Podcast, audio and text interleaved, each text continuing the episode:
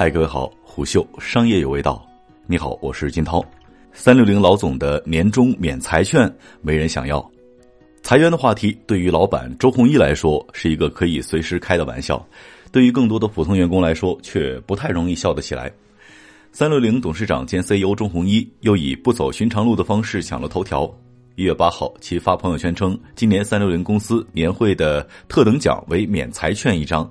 该券视同免死金牌，可以抵消一次裁员。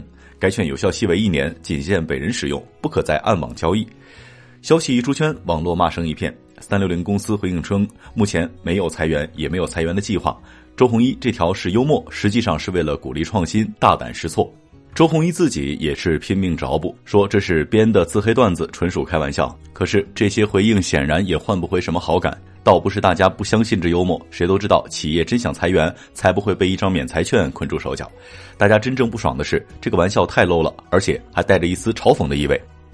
熟悉相声小品这些幽默创作的人都知道，要使作品不让人反感的一条不成文的规则，就是不要轻易去拿弱者做笑点。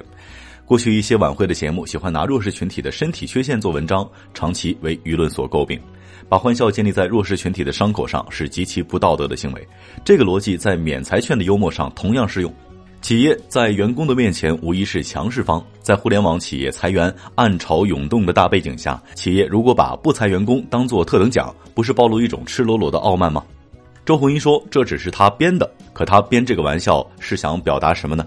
企业不裁员是对员工的恩赐，还是讽刺其他企业裁员太随便呢？指向不明而又刺痛员工的不安和焦虑，这样的幽默被吐槽丝毫不冤。裁员话题对于老板周鸿祎来说是一个可以随意开的玩笑，对于更多普通的员工来说却不太容易笑得起来。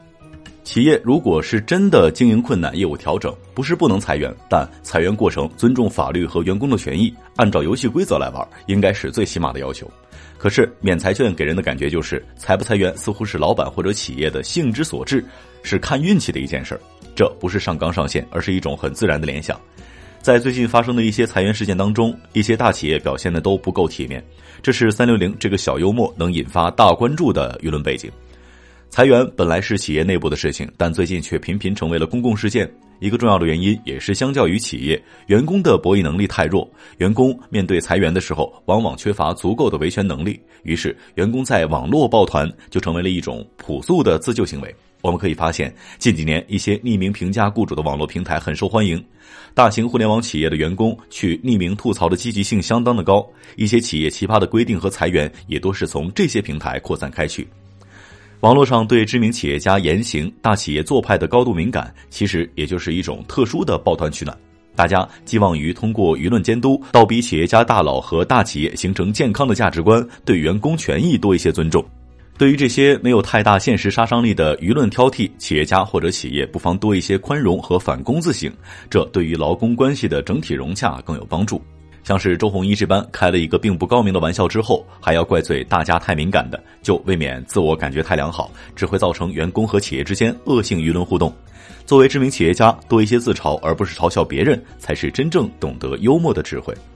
虎嗅，商业有味道，下期见。虎嗅，商业有味道。本节目由喜马拉雅、虎嗅网联合制作播出，欢迎下载虎嗅 APP，关注虎嗅公众号，查看音频文字版。